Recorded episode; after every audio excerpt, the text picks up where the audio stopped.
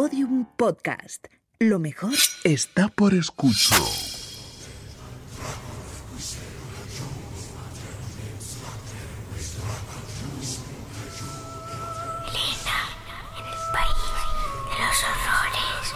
con Elena Merino en Podium Podcast.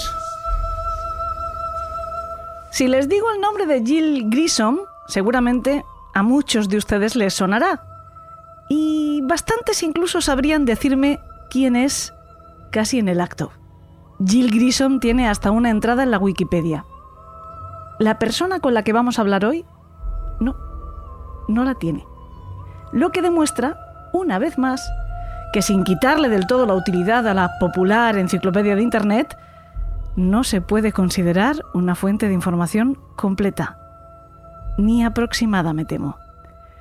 ¿Cómo están? Bienvenidos a Elena en el País de los Horrores.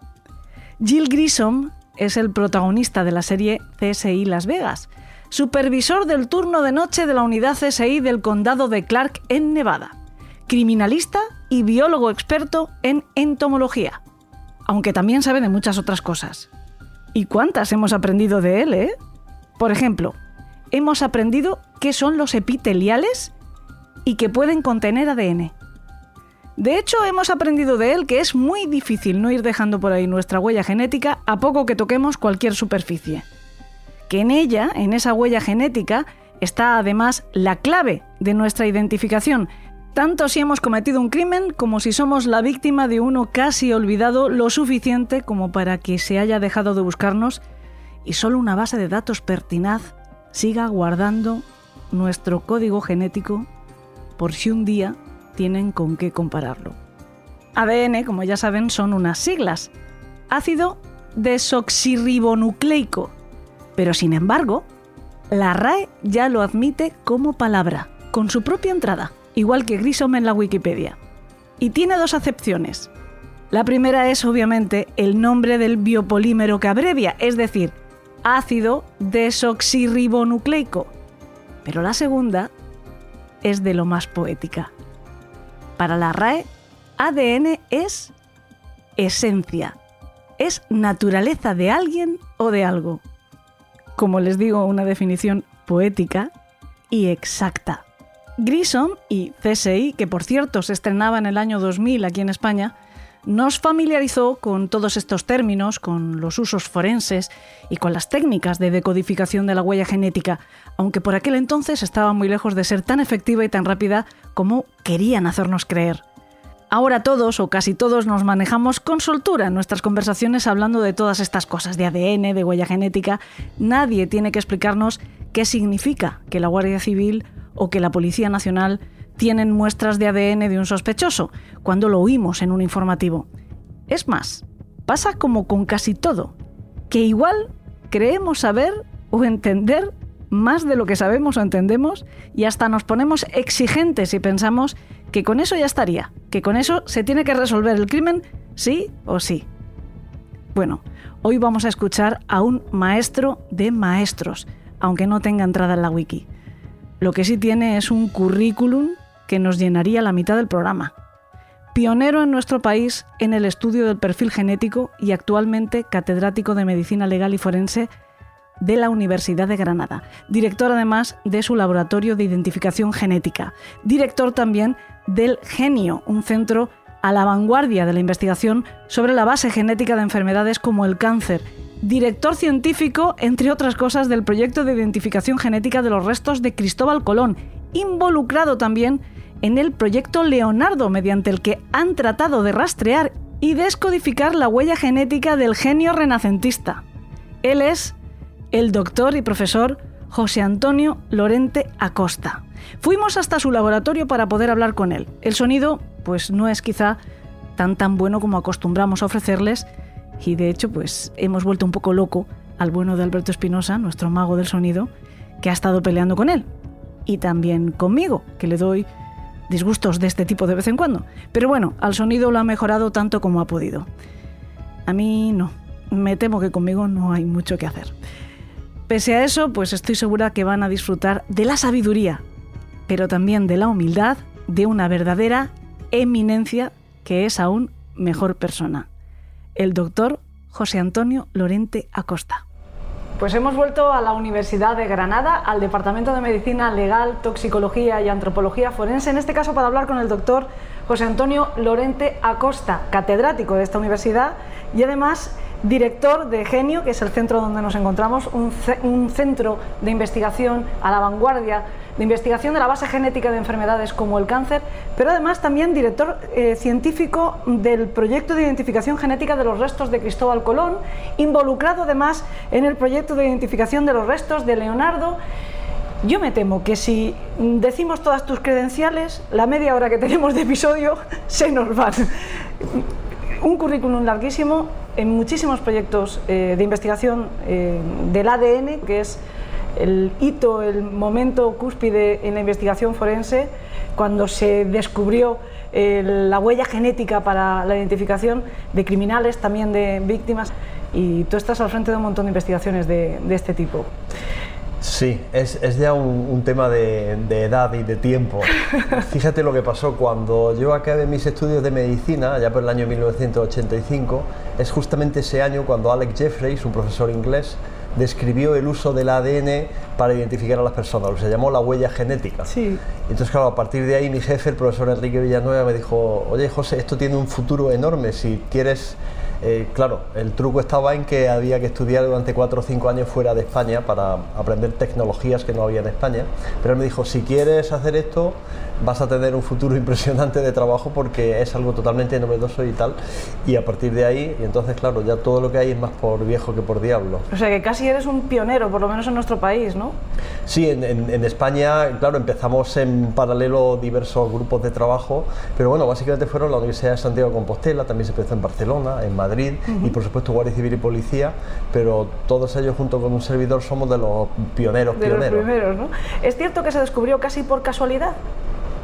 Sí, sí que es cierto que había unos, eh, unos datos previos, o sea, se sabía que en el ADN estaba, tenía que estar la base de la diferencia entre las personas, porque la diferencia que ya se veía entre otras cosas anteriormente, por ejemplo, por los grupos sanguíneos, que todo el mundo sabe, el A, B, C, el positivo, el negativo, claro, eso es así porque hay un ADN que dice que una persona tenga antígenos de un tipo, del otro, por lo tanto, podemos clasificar los grupos sanguíneos y todo lo demás, el HLA, que eso se conocía, pero no se había encontrado. Entonces, eh, en una serie de trabajos, casi que por casualidad, de hecho en Estados Unidos, pues empezó a describirse unas zonas de ADN que eran comunes a todas las personas, pero que variaban mucho. Y a partir de ahí es como se consiguió digamos, eh, localizar y esas partes del ADN que utilizamos hoy en día para, para, la identificación.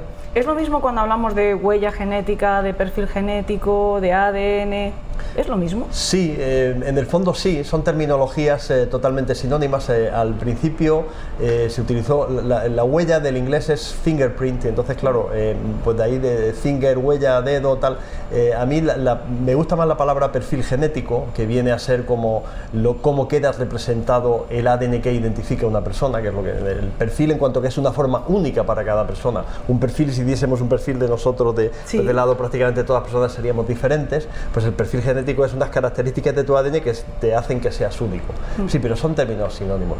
De lo que nos estamos dando cuenta es que tenemos muchas cosas que son únicas, ¿no? La biometría, el ADN, las huellas dactilares, al final esconderse casi es lo más difícil, ¿no? Es, es muy difícil esconderse, la, la, la tecnología eh, ha evolucionado tantísimo en los últimos, vamos a decir, 20, 25 años, incluso un poquito más, dependiendo de, que decir, ya por las huellas dactilares era muy difícil, sino imposible esconderse desde hace eh, pues más de un siglo, pero con todo esto ahora mm, lo que demuestra es la odontología forense, es decir, es que actualmente somos diferentes, las huellas de, de los labios, de las, eh, del pabellón auricular, de la lengua, todo es diferente, por muy similar que parezca. Leí una expresión que me gustó mucho de, de Reverte Coma que decía que la boca es la caja negra del ser humano. que pues todo lo que nos ocurre queda registrado en la boca. El profesor Reverte, gran, gran antropólogo, gran profesor y especialista en identificación humana, en antropología forense, eh, maestro de muchos de nosotros, en más o menos, eh, digamos, directamente o mayor o menor sentido. Sí, claro, es que eh, en la boca queda registrado todo porque mm, quedan registrados datos de evolución, de posibles enfermedades, luego de algún, de algún tipo de costumbres, por ejemplo, mayor o menor higiene bucal, personas que, por ejemplo, fumen, mm. personas que manejen algo con la boca de manera habitual por algún tipo de profesión o porque se introduzcan, que digo yo, un palillo de dientes, algún tipo de objeto, una, alguien que fume en pipa, etcétera, personas que tengan bruxismo, que es esa costumbre de Sí. apretar los dientes y tal. Hay y luego enfermedades que puede haber, la boca sí es la caja negra. Pero al final también eh, yo me pregunto si tantas técnicas que hay diferentes para poder, por ejemplo, identificar a una persona, como he dicho yo, para lo difícil que es esconderse, todo eso queda superado con el ADN. Vamos a ver, el ADN yo siempre digo es una técnica muy muy potente, única en algunas ocasiones, pero no es mejor ni peor que otras técnicas, porque el ADN sirve para unas cosas y no sirve para otras. Por ejemplo, hoy en día si yo me encuentro unos huesos a través del ADN podría identificar a la persona de la que son esos huesos comparando con algún familiar suyo, pero no podría decir qué edad tenía esa persona en el momento del, eh, del fallecimiento, no podría decir algún tipo de enfermedades que esa persona pudiese tener, que sí quedarían, por ejemplo, registradas en, en los dientes, dependiendo de los huesos que tenga, en los dientes, perdón, que decir, los sí, huesos, los en los dientes, sí. el material, digamos, que este tiempo tiene mucha duración. Otra cosa, por ejemplo, la altura de una persona, la estatura. Si nosotros tenemos un hueso un- largo un antropólogo Sí. pues mide tal y cual, dice, "Este- esta persona medía en vida entre unos 70 más menos 3 centímetros y acierta plenamente. Yo con el ADN, por ejemplo, no podría decirlo. saber. Entonces, es una técnica complementaria para algunas cosas que es única, por ejemplo, para identificar a una persona a través de restos muy pequeños, cuando hay que comparar con familiares, etcétera, pero que para otras, evidentemente, no sirve. Entonces, eh, eh, lo bonito de la criminalística y todo esto es que yo, yo llamo que es una ciencia conjuntiva, porque sirve esto y lo demás acá y lo demás allá y todo lo que tú quieras. No hay nada que sea, a veces, bueno, cuando llega una identificación plena, eh, por eso las probabilidades, como digo yo, van de- matemáticamente van de 0 a 1, no van de 0 a 100. ¿Por qué? Porque uno por uno es uno. O sea, si tú estás seguro de algo, la probabilidad de eso es 1. Y si te vuelves a asegurar de otra manera, es 1. Multiplicas 1 por 1 y has, has perdido el tiempo y el dinero. Si fuese de 0 a 100, se- 100% son 10.000, que es más de Sí, 1. sí, sí. Entonces, esto es una ciencia conjuntiva, no es disyuntiva. ¿eh? Lo- Una parte muy atractiva de, de todo. Eh, ¿Hay un solo tipo de ADN? ¿Hay distintos tipos de ADN? Mm, El ADN desde el punto de vista de, mm, digamos, de su composición, desde el punto de vista molecular, química, bioquímica, vamos a, a llamarlo de esa manera, es evidentemente único. Quiere decir, son los cuatro padres de bases que nosotros conocemos. Alguna más se puede añadir si añadimos la epigenética y la metilcitocina y todo este tipo de historias, pero es único. Lo que pasa es que nosotros hablamos de tipos de ADN según se heredan, porque según se hereden nosotros podemos llegar a una serie de conclusiones o podemos utilizar para una cosa o para otra. Por ejemplo, el gran ADN, el mayor porcentaje de ADN que tiene un ser humano, que es el que llamamos autosómico, es aquel que viene mitad del padre, mitad de la madre. Es el que mayor información tiene, el que mayor capacidad de identificación tiene, pero claro, necesitas para identificar a una persona a su padre y a su madre, como mucho con cierta dificultad a los abuelos y punto y aparte. Hay otros ADNs que por la manera en que se heredan persisten a lo largo de varias generaciones. Entonces, por ejemplo, hablamos del ADN mitocondrial, que se hereda de la madre a todos los hijos. Y claro, tú puedes identificar a una persona teniendo, por ejemplo, a su bisabuela. Si es la bisabuela y la abuela y la madre y, el- y la persona desaparecida, lo puedes identificar. Por ejemplo, eso lo estamos usando ahora mucho en, eh, en algunos casos, por ejemplo, en la desaparición del contexto de la memoria democrática en España y todo esto, donde ya no solo no tenemos, no, por, supuesto- por supuesto no tenemos a los padres, de las, el ADN de los padres de las personas que fueron víctimas, pero es que tampoco tenemos ya el ADN de los hijos, porque muchos de ellos tienen más de 80 o 90 años, han fallecido casi todos. A veces hay nietos y a veces hay hasta bisnietos. Tenemos el cromosoma Y, que se hereda pues igual que el apellido paterno de padres a hijos varones, porque es el que marca el sexo masculino. Entonces, cuando se habla de tipos de ADN, se habla de tipos de ADN en su uso forense por cómo se heredan, no porque bioquímicamente Sí. sean diferentes. Y eso era lo- que te iba a preguntar. ¿Cuál es el que mm, sirve mejor al ámbito forense? Todos o... Todos, todos porque mm, digamos Aportan esto, distinta esto es, información. claro, esto es cuestión de hacer un, un, digamos un, un puzzle y ver cómo van encajando las piezas. El que más sirve, de todas maneras, sí que hay un ADN más útil. Cuando es posible utilizar lo que se ha llamado autosómico, que es la información que hay contenidas en los 22 pares de cromosomas del 1 al 22 que se heredan mitad del padre y mitad de la madre. Ahí hay muchísima más información, porque claro, es millones de veces más cantidad de datos que en el ADN de tipo mitocondrial o de tipo, eh, de tipo el cromosoma Y. Además, ese ADN es único para cada persona. Solo los gemelos univitelinos lo tienen idéntico. El cromosoma Y, por ejemplo, yo soy Lorente, lo tengo igual que mi hermano Miguel Lorente, igual que mi hermano Manuel Lorente, igual que mis primos Lorentes, hijos de eh, hermanos de mi padre Lorentes. Entonces, no es único de una persona, pero sí sirve para otras cosas. Entonces, pues, todo se combina. El más importante con capacidad de información es el autosómico. Hemos oído muchas veces de un caso sin resolver, antiguo, de estos que llaman casos fríos, que de repente se, ha, mm, eh, se tenía conservada un- una prueba de ADN o un resto de ADN y eh, que se ha conseguido resolver.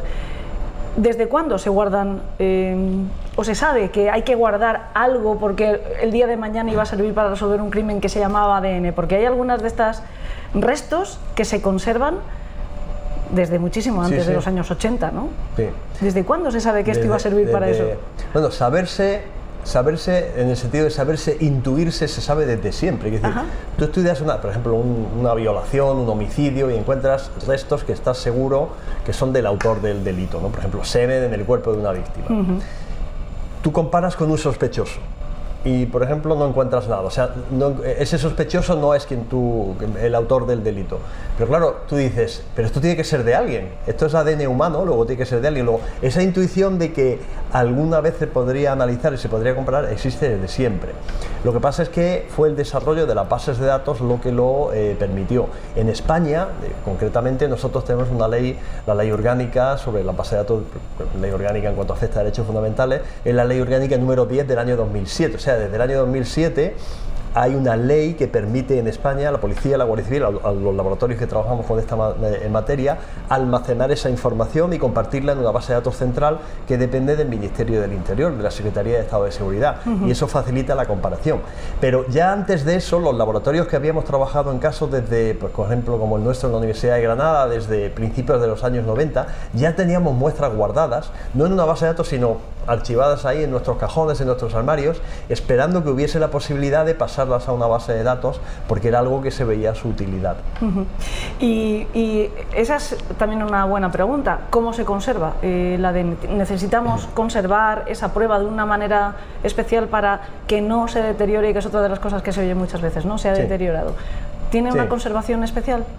Cuando hablamos de bases de datos, Sí. realmente nos referimos ya a los perfiles genéticos, o sea, a los Claro, ya resultados. está, Entonces, sí. Se supone que tú has analizado el ADN y que lo que tienes es una serie de números y de letras, que es al final lo que nosotros vemos. Sí. 8, 17, 22, tal, tal, y cada una es única, es igual que yo siempre digo, un teléfono móvil, pues prácticamente todo el que no esté viendo tiene un móvil, un celular, ¿no? O un DNI o algo Y- así. O un DNI, pero cada número es único, por muy parecidos que sean. Todos los móviles o casi todos empiezan por 6 y si le pones el más 3, 4 delante son de España, pero luego siempre tiene que haber como mínimo un número en el cual diferentes. Entonces, normalmente se almacena eso. Cuando se están almacenando las muestras biológicas, o sea, el material del que proceden, pues sí que también tiene una necesidad de, almacenamiento. Si es una muestra que está seca, por ejemplo, huesos alguna prenda de vestir o lo que sea, tiene que estar a la temperatura más baja posible, que puede ser temperatura ambiente, pero si es más baja mejor todavía, y en un lugar que sea muy seco y muy oscuro, porque tanto la humedad favorece la destrucción por acción de las bacterias eh, nucleasas que hay dentro de las eh, restrictasas que hay dentro de la, de las, eh, de- del, del material orgánico y que por lo tanto puede romperlo, entonces la humedad es negativa. Y la luz también, la, la luz ultravioleta puede romper el ADN, de ahí el cáncer de piel en los Ajá. casos en que se toma mucho que decir, las relaciones directas, pues lo mismo que rompe el ADN de las células y puede originar mutaciones que originen un melanoma, por ejemplo, Sí. pues lo mismo rompe el ADN que hay en una mancha de sangre en una prenda de vestir. Entonces, eh, ahí se conservan así. Si es otro tipo de muestras eh, o ADN que ya se ha extraído pero que no se ha conseguido analizar, lo suyo es congelarlo a menos 20, menos 40, menos 80 de manera ideal, pero claro, es una congelación eh, muy cara. Entonces, si mm, es tan relativamente fácil el deterioro del ADN, aunque sea salirnos un poco de- del tema forense o del ámbito forense, ¿cómo eh, de verdad esperáis conseguir ADN de huellas que puedan existir en las obras de Leonardo, por ejemplo? ¿Se puede aspirar a eso? Sí, sí, claro. ¿A sí. conseguir ese ADN? Se, se puede aspirar a conseguir ese ADN, es decir, se ha estudiado ADN de momias de miles de años, nosotros hemos estudiado ADN de momias de más de 2.000, 2.500 años del norte de... de- Pero de- ahí tiene- tienes un cuerpo, pero directamente de una obra. Sí, porque claro, al final tú de dónde sacas el ADN. El ADN lo sacas de una célula, de un grupo muy limitado de células. Entonces, a, a ti te da lo mismo que esté el cuerpo entero, cuanto más cuerpo haya, vamos a decirlo así, cuanto Sí. más hueso, cuanto más diente, mejor porque más células tienes, pero no es estrictamente necesario. Eh, el ADN lo que tiene que estar para conservarse bien es en un lugar que esté lo más seco posible y lo más preservado, digamos, de la luz. Ahí como que se momifican también las pocas células que pueda haber y persiste durante muchísimos años. El gran problema, la gran limitación que tenemos en casos como el de Leonardo da Vinci a través de posibles obras de arte, etcétera, es que es un ADN de contacto. O sea, no es que Claro. haya de una. Entonces, claro, cuando uno toca en un sitio se depositan células y de ahí se puede. La limitación es esa, pero poder técnicamente se puede hacer porque se ha hecho en otros lugares. Y se espera además, si se consiguiera procesar el ADN de Leonardo, entender esas habilidades que él tenía. Esto significa, si el ADN conserva las habilidades, también puedes eh, encontrar el, el mal, eh, un comportamiento moral en el ADN, quiero decir, de la misma manera que puedes encontrar el talento como el de Leonardo, puedes encontrar no sé, la psicopatía, que es una de las cosas que también se está investigando mucho, ¿no? Si el, si el psicópata, si el ADN psicópata es diferente al de una persona que no tiene un trastorno semejante. Sí, la, la típica pregunta de nace o se hace. Sí, ¿no? es una pregunta Claro, eterna que el- cada vez que tratas de responder, Sí, alguien sí, te la vuelve a Claro, hacer. el, el se hace siempre está ahí Sí, eh, claro. presente. Quiero decir, una persona dependiendo. Lo más importante, yo siempre digo, hombre, como esperanza, aunque sea de- del ser humano, es que somos mucho más que ADN. Es decir, lo que pasa es que el ADN, también lo digo yo, esta mesa nos sirve de, de ejemplo. El ADN te marca el terreno de juego. Esto es como el que juega, eh, ¿qué digo yo?, al fútbol. Tú puedes jugar al fútbol. eh, más al ataque, más a la defensa, puedes jugar de una manera más profunda con pases largos o puedes jugar con un juego muy transversal, puedes jugar el famoso tiki-taka o puedes jugar tratando de pasar el balón con mayor rapidez, etcétera. Tú puedes jugar, pero tienes que jugar dentro de lo que te marca el campo de fútbol, de los 100 metros por 65, 70 que aproximadamente mide un campo de fútbol. Como te salgas de ahí, eh, ya estás fuera de eso. Entonces, el ADN en cada persona sí que nos da una serie de características que nosotros no podemos, por mucha educación que tengamos, superar ni hacia arriba ni hacia abajo. Quiero decir, una persona que genéticamente nazca, vamos a decirlo así, programada, programada para medir aproximadamente unos 70, por muy buena alimentación que tenga, por muchas vitaminas que tome, por mucho deporte que haga, probablemente no mida más de unos 72, unos 73 Es lo que me ha pasado a mí, ¿eh? que le pasa a alguna gente. Pero hay otra gente que no te ha pasado a ti, que aunque si nace, vamos a decir así, programada por los genes de su familia, de sus padres, etcétera, para medir de eso, menos de eso, pues por muy mala alimentación que haya tenido, por muy mal que lo haya pasado, no va a medir menos de unos 68, a no ser que haya tenido alguna enfermedad que le haya Sí. evitado un crecimiento. Entonces, ese, pues igual con todas las otras habilidades. Las personas tenemos que una, una serie de habilidades que unas veces se desarrollan más y otras veces menos en cuanto a la capacidad de artística, a la capacidad de una inteligencia más aplicada, una inteligencia más abstracta, etcétera. Eso sí está en el ADN y de la misma manera está en el ADN eh, codificado una serie de comportamientos de cómo funciona nuestro cerebro que se está utilizando mucho y se ha estudiado y se sigue estudiando porque es un campo muy complejo en enfermedades psiquiátricas que puede hacer que personas tengan unos comportamientos más agresivos, pero ¿por qué? Porque responden a una serie de circuitos de ADN, de neurotransmisores, etcétera, que hacen que eh, vías ligadas a una respuesta de tipo explosivo o de menor autocontrol funcionen. Ahora, si esa persona ha sido eh, eh, educada de una manera adecuada, va a reaccionar de un modo y si esa persona ha sido o no ha sido educada para un autocontrol, va a reaccionar de otro modo. Entonces eso es lo que hace que al final sea una mezcla de todo, donde la educación dentro de unos límites es más importante que todo lo anterior. A mí, por mucho que me hubiesen educado, por ejemplo, en habilidades artísticas de estas de pintar, de tal y cual, pues no, eso se lo llevaron todo mi hermano, yo con eso no me he quedado con nada.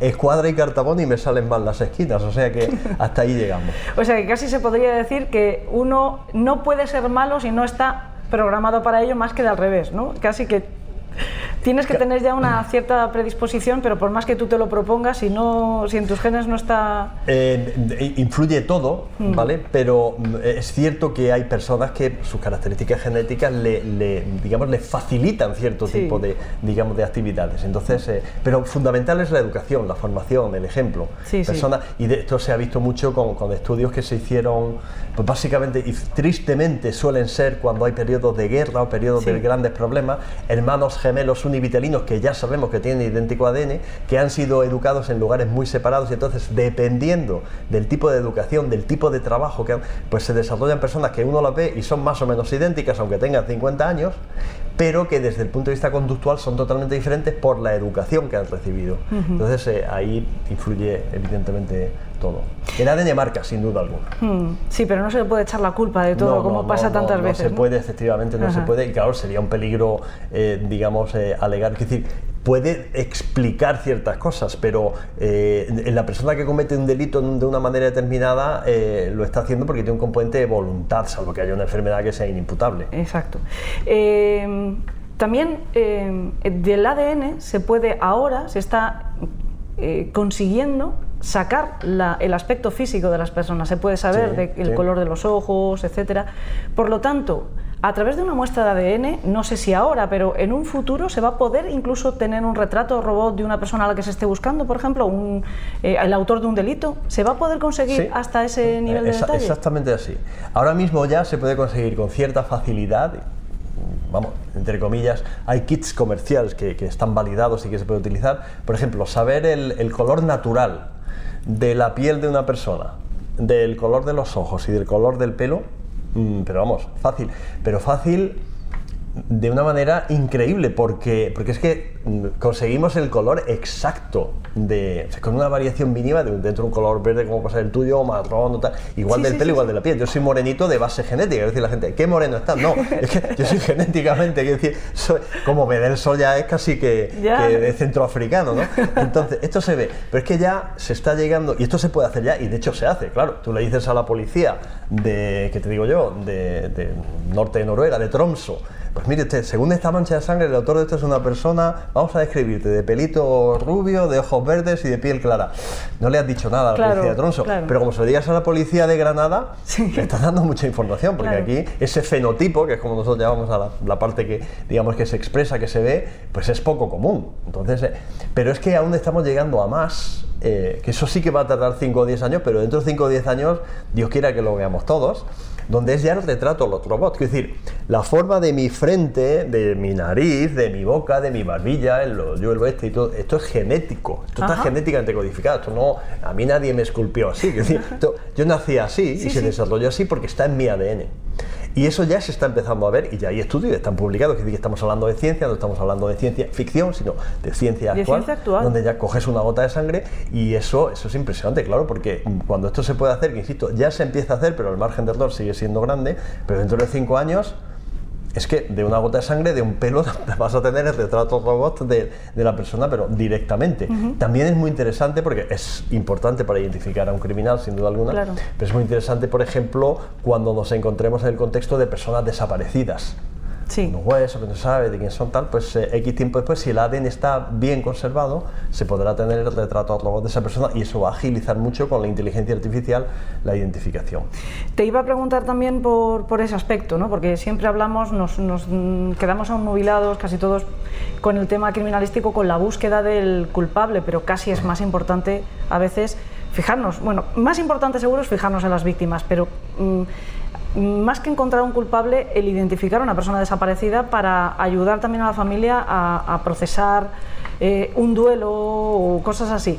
Y tú eres el promotor de, una, de un proyecto mm, que se dedica a esto, que es también revolucionario en, en el mundo, además, porque creo que hasta el FBI ha intentado hacer algo parecido, que es el proyecto Fénix, ¿no? Sí, sí, sí. En el año 1998, desde España fue el primer país del mundo que hizo una base de datos para identificar a personas desaparecidas. Y es un programa que inventamos, por decirlo de alguna manera, que se entienda porque es así literalmente, que inventamos y desarrollamos en la Universidad de Granada Ajá. entre el año 1998 y el 2000. Lo pusimos en marcha en colaboración con el Ministerio del Interior, con, el, con la Guardia Civil y a partir de ahí ya pues con la policía y con todo lo demás. Y fue el primer país del mundo donde algo tan sencillo como y tan evidente, ¿no? Como decir, vamos a ver, hay miles de cadáveres que en España había en aquel momento unos 4.000 sin identificar, enterrados en cementerios que no están en fosas comunes, como la gente pueda pensar, no, están en tumbas que en vez de tener un nombre, pues tienen un número, que suele ser el número de las diligencias previas que abrió el juzgado de instrucción del, la- de- del partido judicial donde apareció el, los- el cuerpo de aquella persona, que no se pudo identificar, que normalmente eran esqueletos, o sea, no estamos hablando del contexto de la guerra civil, memoria Sí. democrática, sino de esos huesos que aparecen, hombre, no día a día, pero sí mes a mes en muchos Sí, lugares de España y del mundo. Entonces, tú tenías todos esos huesos sin identificar. Y claro, la pregunta nuestra fue decir, vamos a ver, estos tienen que ser, son, de, son de seres humanos, tienen que ser, tiene que ser de alguna persona y sus familias los están buscando, porque hay familias que llevaban buscando a personas desaparecidas desde hacía miles de años. Esa, eso que siempre se ha dicho, ¿no? Que no se contrastan la Claro, cantidad de entonces, cadáveres sin teniendo en cuenta que personas. es cierto que la gran mayoría de las personas desaparecidas no han fallecido, Pero por otro lado, también es cierto que algunos sí han fallecido, porque ahí están los cadáveres sin identificar. Claro.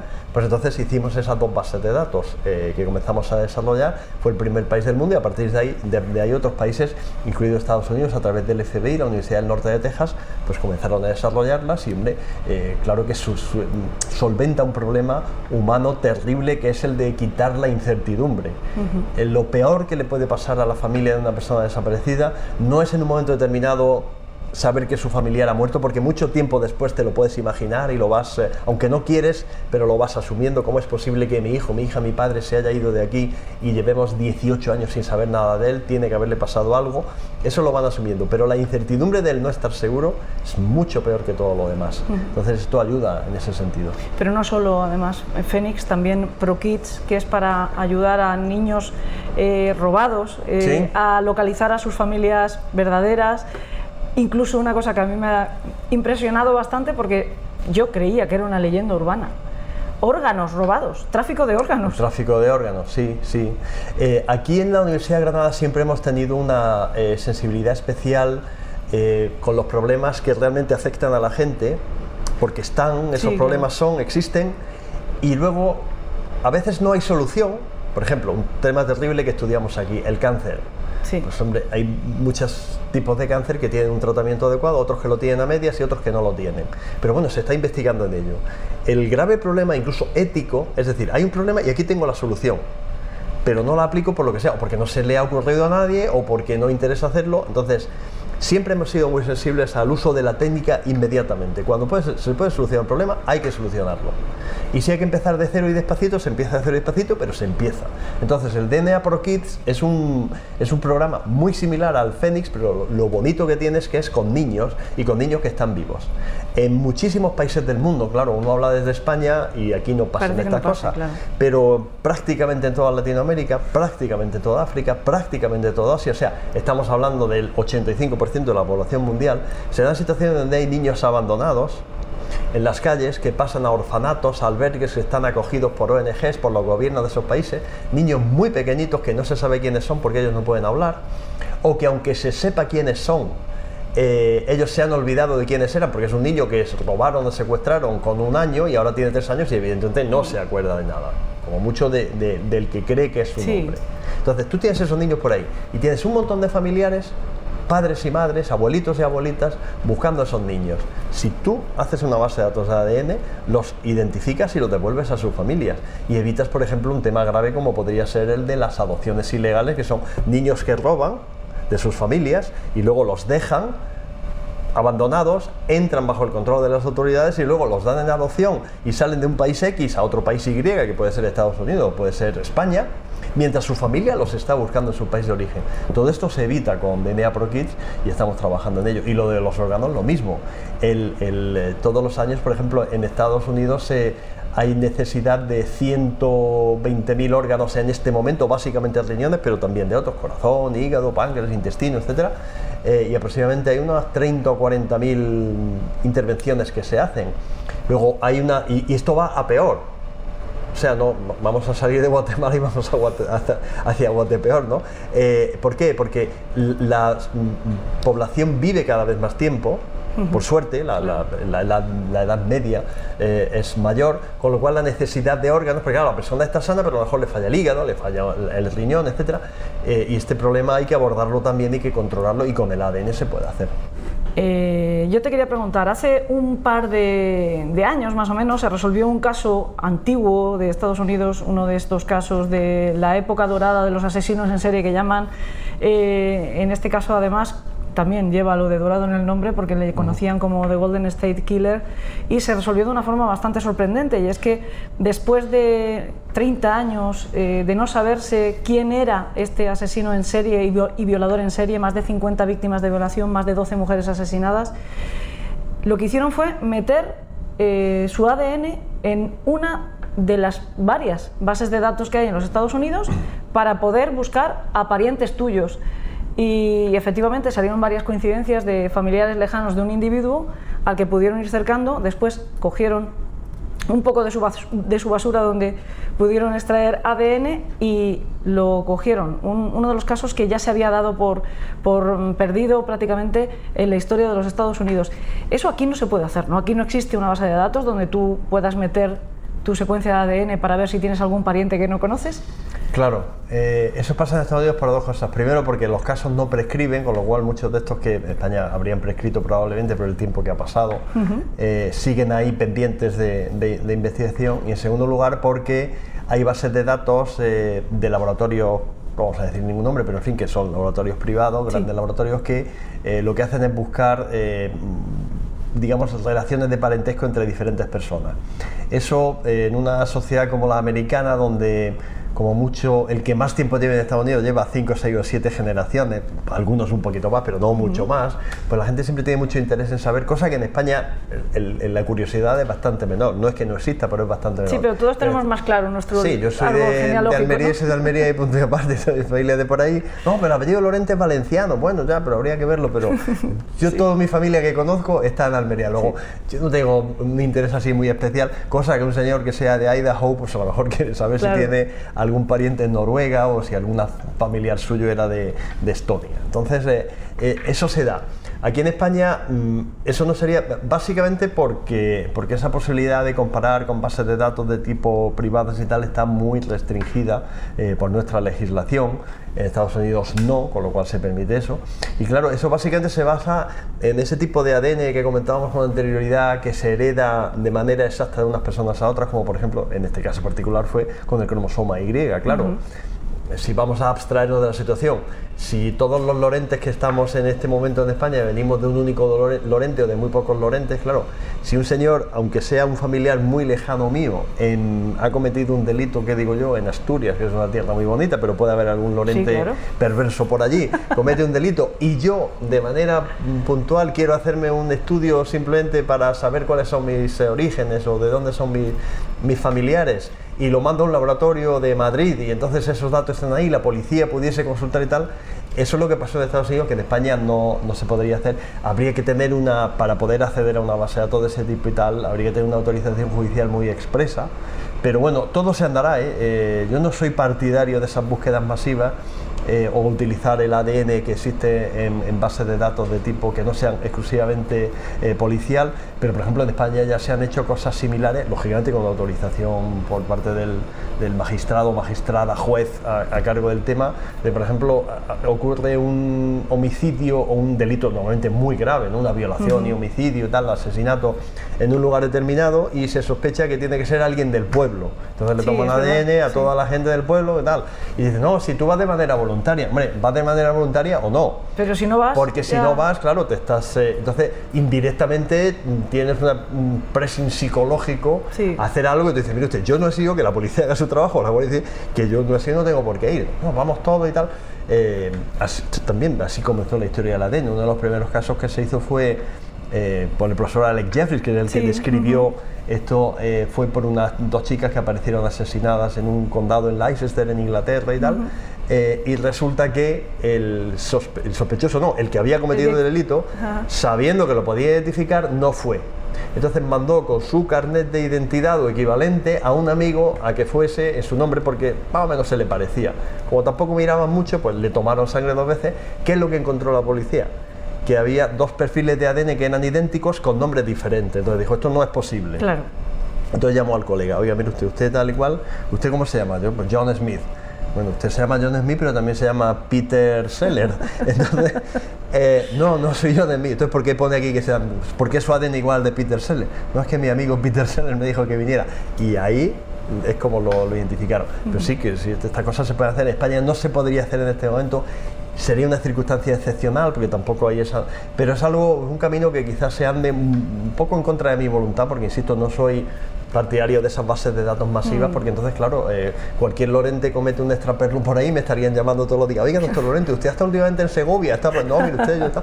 Sí, no, que la cosa se le da la vuelta también. Claro, claro. De hecho, antes estábamos comentando también, antes de empezar a grabar, que eh, aquí en España, que muchas veces nos, que- nos quejamos Me refiero a las- al ciudadano medio que ve las noticias, que ve un caso criminal, el sufrimiento de una familia y te quejas enseguida de aquí somos demasiado buenos, hemos- somos muy benevolentes, ¿no? somos garantistas, pero eso casi que es mucho mejor, ¿no? porque eh, estábamos hablando de que en Estados Unidos, que parece que es como el referente que siempre tenemos todos, sobre todo para tecnología, las cosas se hacen bueno, no siempre se hacen tan bien, ¿no? Es mucho mejor mm, cerciorarse, estar seguros. Y hablabas de- del, eh, del proyecto Innocent Project en el que se está intentando sacar de la cárcel a mucho falso culpable, incluso muchos de ellos que han confesado un poco lo que le ha pasado a John Smith con su amigo Peter Seller, Sí, sí. porque por la presión del interrogatorio acaban eh, confesando un crimen que no han cometido y afortunadamente después cuando vuelven un poco a sus cabales tienen ahora este, esta gente que son voluntarios casi todos que les echan una mano y que están ayudando a mucha gente precisamente con el ADN, nos comentabas. Sí, sí, en, en Estados Unidos hay un programa, el Innocence Project, eh, que tiene su página web con ese nombre, Proyecto Inocencia, que sería la traducción al español, donde básicamente lo que están haciendo es revisar casos de personas que han sido condenadas por haber cometido un delito normalmente muy grave, que han sido condenadas incluso a pena de muerte o a cadena perpetua o a cientos de años de cárcel porque en Estados Unidos el sistema procesal y de penas es diferente al español y te pueden ir poniendo 40 años por esto más 80 para los otro tal y te condenan a 180 años de cárcel y hasta el año, pues en este caso 2200 no sales de la cárcel, quiero decir, no le des más vuelta que no hay ningún tipo de Sí, sí, tercer sí. grado ni de tipo de historia. Entonces, o vives 180 años más o te quedas en la cárcel 180 años. Eso allí está pasando. El proyecto lo que está haciendo, el Innocence Project, es revisar casos de personas que como muchísimos dicen, no, yo no he sido, yo no he sido, pero ellos estudian la sentencia, estudian el por qué y el cómo condenaron a esa persona y estudian si se hicieron los análisis de ADN necesarios y si no se hicieron, dan dinero para hacerlo, los promocionan ellos y si se hicieron, revisan si se hicieron bien o no. Entonces, hay más de 320 personas ya que han salido de la cárcel después de estar injustamente condenadas y donde el ADN solo es ADN, no estamos hablando de otras tecnologías de tipo forense, estamos hablando de dactiloscopia, no estamos hablando, estamos hablando solo de ADN, demuestra que fueron condenados de manera errónea y también ha permitido el ADN con la base de datos identificar a los verdaderos culpables que habían sido dejados de lado. ¿Y por qué pasa eso en Estados Unidos y pasa en otros países y pasa muy poco en España eso? Pues porque en España es el, el- nuestro proceso penal, nuestra ley de enjuiciamiento criminal, todavía en vigor desde hace muchísimo tiempo y aunque ahora parece que va a cambiar, es muy garantista, lo cual hace que todo sea muy lento y, y es una queja genérica, que es verdad, a lo mejor es demasiado lenta, pero la lentitud eh, lo que hace es que se vaya sobre seguro. Claro. El- el- cuando una persona eh, va despacio, con- tiene mucho tiempo de analizar las cosas, mucho tiempo de reflexionar, y entonces se está consiguiendo que se cometan muy pocos errores, porque por lo menos ese- esa, esa presión de terminar algo, aunque se tiene de manera genérica, no se tiene en plazos. Entonces, eh, eh, a mí en ese sentido me gusta Estados Unidos. Quien dice Estados Unidos podríamos poner otros países, pero Sí. mencionamos Estados Unidos porque es el gran país de referencia, Sí, donde sí. parece que todo es eh, Hollywood y que todo es perfecto y tal. Y claro que hay maravillosos profesionales y maravillosos, eh, eh, digamos, laboratorios en Estados Unidos, pero también hay un informe de la Academia Nacional de las Ciencias de Estados Unidos del año 2006 demoledor contra el sistema forense, contra el sistema criminalístico americano, contra la media, no contra todo, pero sí contra la media, que es historia, pero muy reciente y que la gente debe de conocer. Eh, con todo lo que nos estás explicando, eh, también no sé si sería precipitado llegar a la conclusión de que muchos casos, eh, también históricos, sin resolver, ya que el destripador no se han resuelto, no se le ha puesto cara, porque resolverle ya, ya- ya, si está vivo, mm, habría que estudiarle de verdad Sí. para ver de qué manera lo ha conseguido. Pero eh, si ya casi podemos incluso sacar una foto robot de una persona a través de su ADN, ¿cuántos casos que siguen sin resolver no se resuelven porque no se quiere. Eh, antes estábamos comentando con los compañeros del equipo Zodiac, eh, el asesinato de Dalia Negra, hablando de grandes clásicos. Yo he mencionado ya que el destripador, sin necesidad de hacer un truco como, como el, el que hizo este investigador en el caso de Golden Gate Killer, ¿no? Sí. ¿Cuántos casos se podrían resolver? ¿Se podrían resolver todos? Si tienen el ADN ya. o- Bueno, vamos a ver, el, el- el ADN tienes que tener algo con lo que comparar, tienes que tener un procedimiento, tienes que tener también una garantía, lo que podemos llamar dentro del contexto de lo que es la cadena de custodia, tienes que estar seguro de que ese ADN realmente de esa persona o que procede de ese indicio, pero eh, claro que hay algunos casos que, de estos que podemos llamar que están dormidos o fríos, los, o- los cold hits que llaman por algunos lugares, ¿no? En- utilizando el anglicismo, que se podrían resolver con esto. En países como España eh, prácticamente quedan muy pocos casos donde el ADN pudiese aportar algo y no se haya hecho ya ADN. O sea, es Sí. decir, aquí por suerte, sobre todo en los casos de, de mayor relevancia, lógicamente, eh, nuestro sistema a nivel de policía, guardia civil, Mossos de Escuadra, el Chaincha, Policía Foral de Navarra, en este sentido funciona muy bien, el Instituto Nacional de Toxicología también, con lo cual eh, esos casos digamos, se, se estudian o se han venido estudiando en los, últimos, en los últimos años. Y hay otros casos en otros países, evidentemente, que por lo que sea, o porque han prescrito, o porque no se dispone de la muestra adecuada, o porque no hay una, digamos, una cadena de custodia que pueda identificarla, eh, quedarían pendientes. Pero lo que sí se puede decir, por, mm, digamos, encuadrar un poco la pregunta, es que esos casos eh, de, de haberse cometido en los últimos años sí que se habrían muy probablemente resuelto, porque también ha cambiado mucho la formación y el entrenamiento y la, el, el conocimiento que tienen los expertos que van a la escena del crimen, al lugar de los hechos, a tomar las muestras, a levantar todos los indicios. Entonces, ha sido un, un conjunto, un cambio que se ha dado en los últimos eh, 30 años y que ha impulsado en, en gran, en, gran, en un gran porcentaje el ADN, porque el ADN, claro, todo el mundo sabe que de una cosa que antes, porque yo me acuerdo de hacerlo, ya por cosas de la edad, yo me acuerdo de ir pues, con la Guardia Civil por aquí, eh, estando yo de médico residente y de, y de becario en medicina legal y forense, de los pocos casos graves que han pasado en Granada, pero claro, cuando uno lleva muchos años dando vueltas, pues ir a sitios y tú veías una pequeña mancha de sangre y como mucho le hacías una foto, pero no te molestabas porque sabías que no se podía hacer nada. Claro, Claro. estoy hablando de los años 80, ¿vale? Sí. Hoy en día todo el mundo sabe que una mínima gota de sangre o que esta mesa donde alguien se puede haber apoyado aunque no se vea nada, aquí seguro que hay ADN de que nadie haya tocado la mesa. Hay células de descamación epitelial, de la piel, de... y entonces alguien que viniese a- a aquí, lo primero que haría es llevarse esto, no, no tocar a nadie, llevarse hisopos con... Entonces, eh, esa mentalidad, eso lo ha cambiado el ADN, el- esa revolución en la criminalística. ¿Por qué? Porque ha presionado como una técnica muy sensible, con muchas capacidades, pero también muy delicada, muy, digamos, eh, eh, con mucho protocolo para poder trabajar. Y es algo que, bueno, que hoy en día ya está ayudando. Hay, hay muy pocos casos donde realmente haya ADN y que no se descubra. Puede que no haya ADN, porque haya- alguien haya utilizado guantes o preservativos o mascarillas o lo que sea. Pero como haya un poquito de ADN, normalmente se va a poder identificar. El precio no es un problema, ni lo ha sido nunca, en el área forense estamos hablando. La otra cosa es cómo de fiable, claro, la tecnología del año 86 era la tecnología más primitiva que había, que es la que yo aprendí, pues claro, hace casi 40 años. Eh, hoy en día, hoy en día en laboratorios como este que estamos ahora, o el, bio de la facultad, que trabajamos con miles de muestras al año, el- un ADN, digamos, normal, que es el autosómico este que estamos hablando, no te cuesta más de 50 euros. Digo de material, luego tienes que ponerle todo el costo. Pon 80 euros por muestra. Ya como mucho. O sea que caro, eh, caro ahora no es la excusa. Hace, hace X años sí lo era. Yo me acuerdo de hacer análisis de ADN, costaban 1.000, 1.500 euros. Se seleccionaban los casos, pero había muchísimos en los que era la prueba definitiva y por lo tanto había que hacerlo porque en comparación a lo que ibas a resolver no era caro. Y además, lo que tú también decías al principio, que, que casi es una multidisciplinar, cualquier mm, acercamiento que se hace en una investigación criminal no se deja al profesional o al especialista solo, sino. Y se me ocurre que, que hasta para descartar, cuando el ADN es una prueba tan definitiva, hasta a veces hay errores también, ¿no? Estoy pensando ahora mismo en el caso de Asunta Basterra, ese resto de ADN que aparece en la camiseta que finalmente parece que fue por transferencia y afortunadamente por, por el resto de profesionales también se pudo detectar, porque si no mm, habría una persona Claro, que- claro, los, eh, hay una obsesión que tenemos en todos los laboratorios de criminalística que es la contaminación, la transferencia errónea dentro de un laboratorio. Hay un montón de controles que se hacen, controles positivos, controles negativos, donde nos damos cuenta si ha pasado algo. Todos los datos que nosotros generamos, lo primero que hacemos es compararlo en nuestras bases de datos internas, porque claro, como yo tenga un ADN que me sale aquí, pero que resulta que es lo mismo que de un análisis de hace dos semanas, ahí hay algún problema.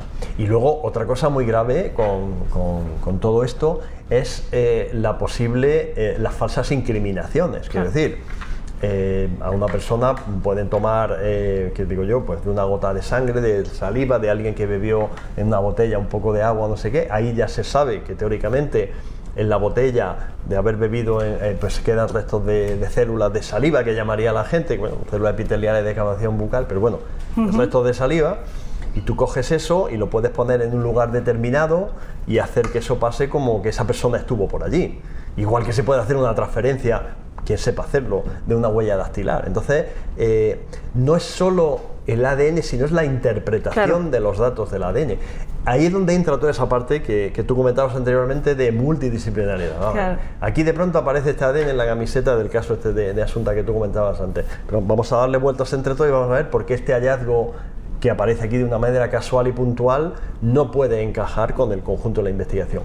Y eso, eso es una parte muy bonita luego de... Sí, sí que lo es. O sea, no solo tener resultados, sino discutirlo. Pasa igual que en, en medicina, yo como médico siempre lo, lo- lo reclamo. Es decir, tú al médico le puedes dar un montón de datos de radiografía, de analítica, de electrocardiograma, electroencefalograma, no sé qué, no sé qué. Pero luego el médico, junto con otros compañeros, o él solo, se pone delante del paciente o de la paciente y empieza a pensar y dice, "A ver, aquí esto me está diciendo que esto está muy mal, pero este paciente está muy bien. Luego, esto puede ser algo puntual, algo que hubiese tenido, pero el tratamiento que yo le tengo que poner no es en base a lo que me dice el análisis, sino es en base al conjunto de esto y a la exploración que yo tengo del paciente. Esa parte es muy bonita en criminalística cuando se trata y por ahí ese trabajo tan maravilloso que hay entre médicos forenses, entre eh, policía, guardia civil, cualquier tipo de experto, criminólogos que nos reunimos todos de vez en cuando cuando hay casos de este tipo y le das vueltas y además sin descartar ningún tipo de teoría, porque desde lo más absurdo es una cosa que yo aprendí hace muchos años trabajando Claro. en Estados Unidos. de, no descartes, o sea, posibilidades de esto, la más absurda, pues que ha caído un meteorito y que ha saltado una persona, se ha bajado un, no sé qué, un platillo volante, como decían cuando yo era pequeño, me ha venido algo del exterior, apúntalo. Luego lo descartas, pero Eso es la premisa de Sherlock Holmes, ¿no? De cuando descartes. Claro, pero no, esto no, esto no es posible, porque a veces, claro, justamente las cosas cuando más imposibles y más raras, pues a veces los casos más complejos son las que son. La mayoría de las veces, como siempre me decía una persona que tose y que tiene una molestia al tragar, pues suele ser una faringitis, no sé qué, de acuerdo. Pero que hay gente que empieza con enfermedades muy raras pareciendo que no que no que, que- es algo muy muy normal entonces lo normal es lo más frecuente pero no significa que sea lo único Lo más llamativo de CSI es que cogían un ADN, lo metían en un aparatito y a los cinco, iba a decir minutos, ni minutos, que el dinero en televisión es muy caro, a los segundos tenían ya su secuencia procesada. Resulta que cada vez está más cerca de la verdad eso. Ahora ya tardáis poco. En, en- a- antiguamente se tardaba muchísimo en poder tener un- una prueba de ADN. Ahora ya no es tan complicado, ¿no? Sí, es, No es tan milagroso, No, sí, no, pero- no, es, es así, es así. Eh, la tecnología en ese sentido ha cambiado mucho. De hecho, ahora, ahora mismo está de moda una tecnología, el, el ADN rápido, Rapid DNA en, en inglés, porque es como lo venden, la- una empresa que. Esto lo he visto yo hacer porque es una cosa que te- te- en cualquier congreso que vas y tal te dicen, ay doctor, tal y cual, y te toman un poquito de, de, digamos, de células de la boca, ni siquiera sangre, lo meten en un tubito, lo extraes, pero esto como lo estoy haciendo yo ahora aquí mismo, lo metes en un aparato y en media hora tienes tu perfil de ADN que te identifica a ti perfectamente. O sea, esto se podría llegar a hacer en ese tiempo. En un laboratorio normal a lo mejor tarda, normal quiere decir como el que podemos estar, el que tardas a lo mejor una hora u hora y media. Ojo, yo siempre digo, si no tienes nada más Claro, que hacer, sí, sí, sí. si tienes a tu gente allí esperando, oye, ¿qué vamos a hacer esta tarde? Eh, el problema que hay en los laboratorios de tipo forense, en cualquiera de criminalística, de cualquier del mundo, del FBI hasta el de la Guardia Civil o del Cuerpo Nacional de Policía de España, es que lógicamente la gente no está parada, hay mucho trabajo, pero cuando hay algo urgente, se mete, eh, o sea, como tú, como tú tengas un sospechoso de una violación y haya encontrado restos de semen y estés seguro que sí, pero él te dice que no y no tiene muchas más pruebas, en cuestión de dos horas se puede saber si ese ADN de ese semen es de esa persona o de no. Entonces, el efecto CSI no se llega tanto como que el tiempo es caro en televisión, como tú has dicho, pero sí que en ese sentido, CSI en general está bastante bien Bastante hecha. bien, ¿eh? Sí, está muy, porque, pero tiene muy buenos asesores, todos los CSI, de los diferentes, de Las Vegas que empezó hasta todos los demás. Yo conozco algunos de los asesores que hay en la, porque son muchos de ellos, o bastantes de ellos, eh, eran antiguos agentes especiales del FBI, que yo tuve la oportunidad de, de de conocerlos y claro, yo veo los nombres y, lo, y estoy en contacto con un par de ellos, de hecho, eh, y tienen, o sea, lo que le pide, el, digamos, la productora es rigor absoluto. Ajá.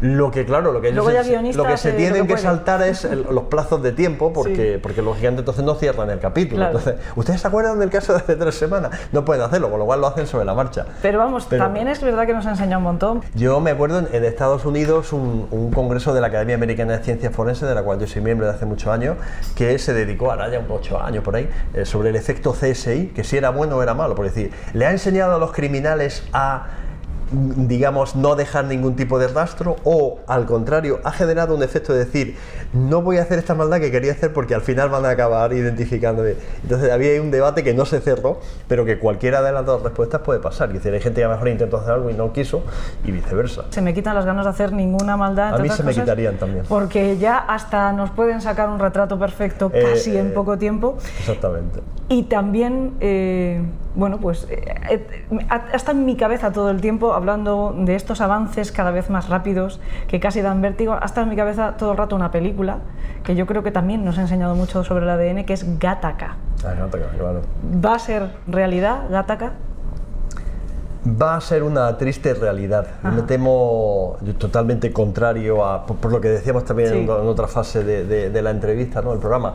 Eh, esto de clasificar a las personas por su ADN, es que una persona no es solo ADN, Claro. decir, aquí tiene un campo de fútbol y España te juega una manera, Italia te juega de otra, y no sé, y Alemania y Francia te juegan de otra. Entonces, mm, aunque tengan idéntico campo de fútbol. Entonces, eh, esto de clasificar a una persona por su ADN es mu- es muy mala señal. Claro, Gata era un tanto extrema. Sí. Eh, pero eso de basarse también en el ADN también para aconsejar a una persona modos de vida, esto y el otro, en algunas cosas sí puede ser muy interesante en cuanto se esté seguro y realmente se esté protegiendo de su salud, pero en otra no. Esto de coger a un niño de 5 años y decir este niño no va a poder ser eh, bueno nunca en matemáticas ni esto y el otro, creo que no es esa eh, la solución. Pero cuanto más datos se generen y cuanto más conocimiento haya, pues esa tendencia, aunque solo sea por esnovismo, ¿no? por moda, por tal, voy a ver, claro, ahora la gente quiere buscar quién era mi bisabuelo y si era de, hemos dicho, de Estonia o de Polonia, bueno, vale, pues ahora que la gente, ¿cómo va a ser mi niño? ¿Cómo va a ser mi hija? ¿Cómo eh, y entonces eh, mm, estamos metiéndonos en campos que, que se salen de la ciencia, es una mala interpretación de la ciencia o que facilitan mucho la mala interpretación de la ciencia, con lo cual son peligrosos. Y además es muy complicado, ¿no? Porque si a uno le dan a elegir si quiere que su hijo esté exento de desarrollar algún tipo de enfermedad el día de mañana, ¿cómo dices que no? No, no, sí, es un poco claro. también lo que nos cuenta la película. ya de tipo ético y todo eso. Nos quedaríamos mucho más, de hecho te hemos robado más tiempo del previsto, ha sido un verdadero placer, de verdad, muchísimas gracias por Pues, recibirnos. Lo que tenéis que hacer es volver y seguimos hablando de otras muchas cosas. O no irnos, que yo estoy encantada, que yo me quedo aquí. No es mal sitio nada. Muchísimas gracias, de verdad. A vosotros, a ti, muchas gracias, Elena.